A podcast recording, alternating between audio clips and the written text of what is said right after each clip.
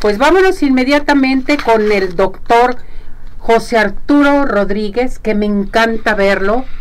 Me da mucho gusto saludarlo al doctor porque es un urólogo experto en la materia, es un gran maestro. ¿Qué puedo decir? La sabiduría es lo que dice todo. ¿Cómo está mi muñeco? Muy bien, Sechi, gracias por las porras, gracias por la presentación y muy agradecido contigo por la oportunidad que me, que me das y que nos das a todo el público, a todos los hombres, que iniciando este mes de noviembre, pues inmediatamente iniciemos con estas campañas de recordarle a los hombres que también ellos tienen que cuidarse su salud, que también ellos tienen que estar atentos de lo que sucede. Y para eso a veces es necesario mencionar algunas cifras. De todas las causas que nosotros tenemos que pudieran reducir los años de expectativa de vida en las mujeres, solo hay cuatro cositas que aumentan, que disminuyen la expectativa de vida en las mujeres. Cáncer de mama, cáncer de ovario, cáncer de cervix y Alzheimer.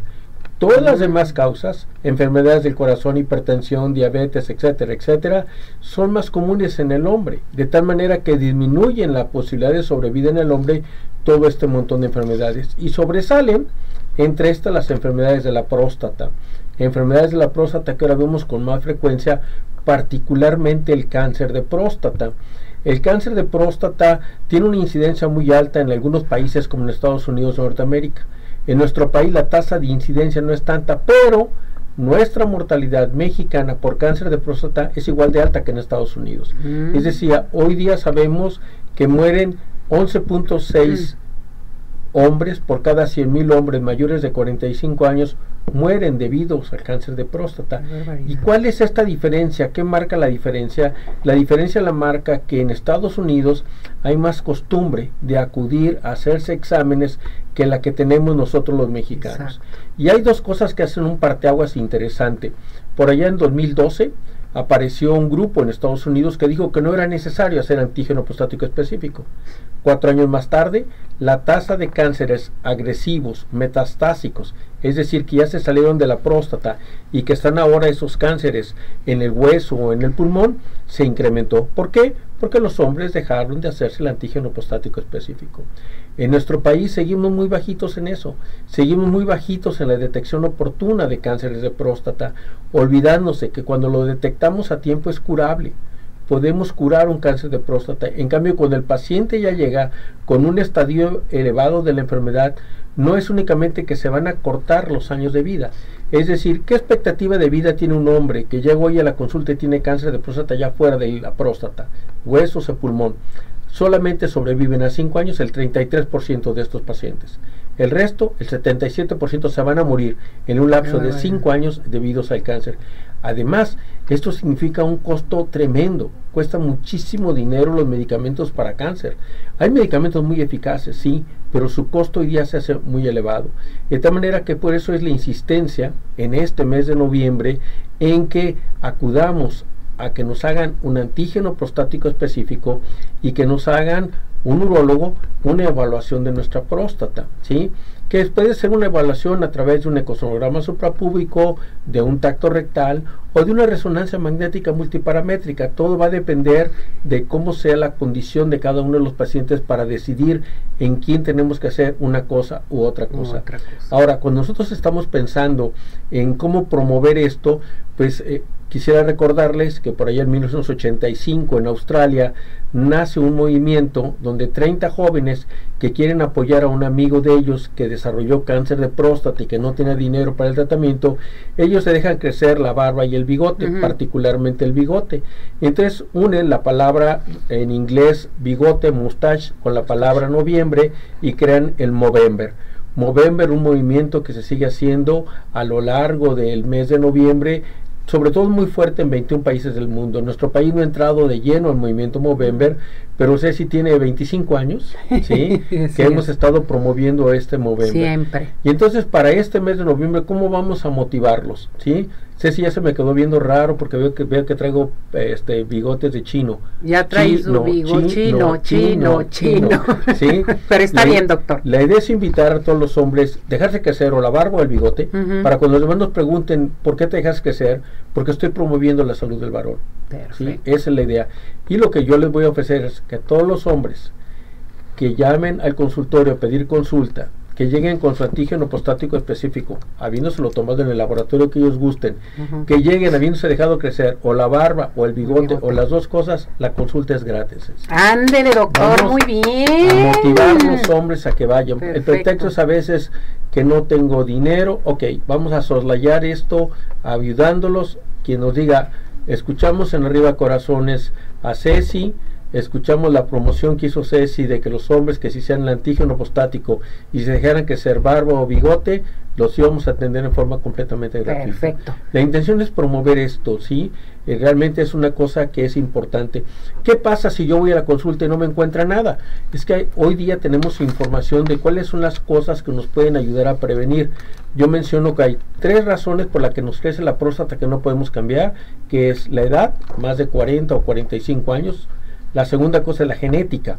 Si yo tengo antecedentes familiares de cáncer de próstata o cáncer de mama, comparte la misma raíz eh, desde el punto de vista hormonal, pero el otro factor es el tener el género masculino. Y bueno, hoy día que discutimos las cuestiones de género y de sexo y todo eso, ahora para no meterme en líos es todo el que tenga un cromosoma XY, con eso, como que ahorita se manifieste como lo que sea, ¿sí? Es tener una próstata y esa próstata tiene el riesgo de enfermarse. Entonces son los tres factores que no podemos cambiar. Pero hay cinco factores que sí podemos cambiar. El aumentar la ingesta de agua, el no aguantarnos las ganas de orinar, el evitar la obesidad, el evitar estar sentado mucho rato o hacer algún deporte como el ciclismo, donde el golpeteo del asiento de la, de la bicicleta sobre el periné inflama la próstata y finalmente el evitar tener excitaciones sexuales no consumadas. Entonces, todos estos detalles, ¿cómo se pueden soslayar? Pues tomando agua, no aguantándose las ganas de orinar. Y con respecto a la dieta, hoy día hay una información muy interesante generada en los países escandinavos que han demostrado que el consumo diario, ya le va la receta para todos, vayan apuntándole. consumo diario, de un jitomate cocido y licuado. Ándale. Crudo no sirve. Crudo libera 5 miligramos de licopeno. Cocido y licuado eh, se liberan 15 miligramos de licopeno. ¿Alguien quiere precisar qué jitomate es mejor? El saladet. Es el que más tiene licopeno. Número 2, una cucharada de aceite de oliva. Número 3, las epigalocatequinas, una de las cuales se encuentra en la cúrcuma. Y se ha encontrado que consumir cúrcuma, 3 gramos diarios de cúrcuma junto con pimienta negra, mm. mejora el eh, disminuye hasta en un 18% el riesgo de desarrollar un cáncer de próstata. Y al que ya lo tiene, le disminuye en un 50% el riesgo de progresión del cáncer. Siguiente cosa que hay que comer, brócoli. Diario comer brócoli crujiente. Todas las verduras nos aportan más nutrientes cuando están semicocidas o crudas, pero excepción del jitomate, que se libera más el licopeno cuando está cocido.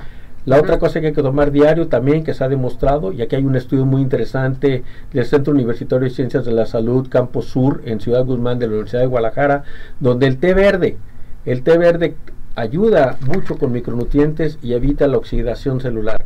De tal manera, ¿qué cantidad de té verde? Cinco tazas de té verde al día.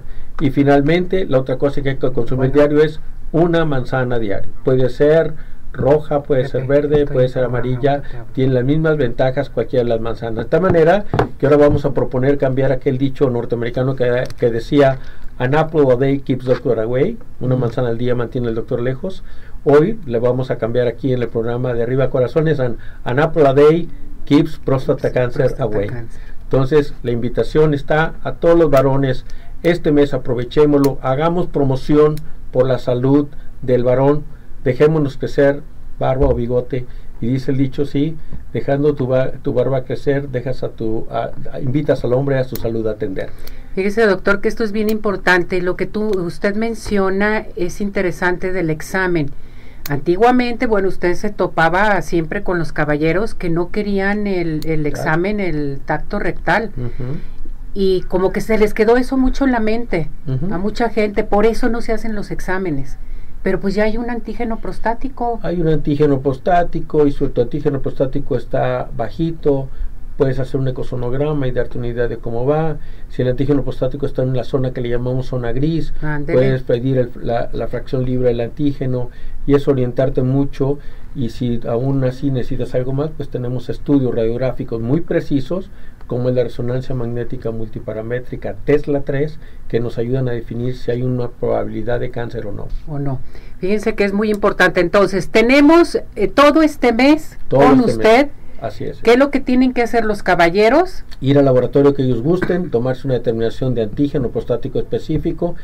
La única cosa que vale la pena señalar es, como tiene que ver, lo dijimos hace rato con la excitación sexual no consumada, hay que dejar pasar cinco días sin tener actividad sexual, Sexual. o sin eyacular para ir a hacerse el antígeno. Mm, De otra muy manera, bueno. si anoche tuvo actividad sexual el varón y hoy va, puede que el antígeno se haga alto y sea alto porque tuvo actividad sexual. Entonces, dejar cinco días sin actividad sexual, ir al laboratorio, hacerse la determinación de antígeno prostático específico, ya dejarse crecer barba o bigote, llegar al consultorio y solicitar la cita. ¿Y los que son lampiños? ¿Qué "Tres le vamos pelos". a hacer, Así doctor? como yo, así como yo, tres pelos. Ah, Tres- bueno. Mira, tres pelitos, Tres pelitos. se ven asquerosos, Perfecto. pero el chiste es Se ve bien, doctor. Ah, gracias por la Se ve muy bien, muy guapo. Entonces, fíjense la promoción que tenemos para todo el mes con el doctor José Arturo Rodríguez, nuestro urólogo, que de veras tenemos la gran oportunidad de decirle al marido, al novio, a- de qué edad en adelante se tiene Ah, que hacer el si examen. tienen antecedentes familiares de cáncer de próstata o cáncer de mama a partir de los 40 años. A partir de los si 40 no hay años. antecedentes familiares, a partir de los 45 años. Perfecto, doctor. ¿A qué teléfono se tienen que comunicar con usted, doctor? Es al 33 35 87 90 90. 33 35 87 90 90. No hay pierde. No pierda. Gracias, doctor. Gracias a ti. Aquí lo esperamos nuevamente. Con gusto, ya ¿Sí? sabes que sí, con mucho gusto. Ya sabe. Es un honor para mí estar Vamos a aquí. estar hablando de la próstata, pro y contras y que nuestro público llame, participe, haga sus preguntas, sugerencias, peticiones y demás. Joel Aguilar, ¿a partir de qué edad se deben hacer chequeos y con qué frecuencia? Ya lo comentó, pero adelante. la frecuencia va a depender de cómo sale el antígeno. Si llega, por ejemplo, Ismael a consulta, que tiene menos de 40 años y su antígeno chiquito. sale menos de 1, pues le voy a decir que regrese dentro de 5 años. Muy bien. Entonces va a depender del antígeno y de la edad que tenga la persona. Eh, Raúl Sandoval, ¿cuáles son los primeros síntomas del cáncer de próstata? Agradezco la pregunta. Muy buena pregunta. Ningún síntoma. No hay síntomas. Ese es el problema. Cuando aparecen síntomas que pueden ser síntomas al orinar, ya sea dificultad para orinar, tener que pujar para empezar la micción, chorro delgadito, orinar muchas veces en la noche, orinar con sangre, son síntomas cuando la enfermedad ya está avanzada. Incluso en los peores de los casos, el primer síntoma es dolor óseo, empiezan a doler los huesos, empieza a haber entumecimiento de brazos o de piernas. Entonces son síntomas cuando la enfermedad está avanzada. Cuando la enfermedad inicia no se siente absolutamente nada. nada. Por eso es importante acudir a la consulta, no esperar a sentir algo, porque si espero a sentir algo probablemente ya sea demasiado tarde. Perfecto, doctor. Damos nuevamente su teléfono. Con mucho gusto, Ceci, es el 35 80 33 35 87 90 90. Gracias, mi muñeco. Gracias a ti, Nos vemos la próxima semana. Con mucho gusto. Que le vaya muy bien, doctor. Muchas Gracias. gracias.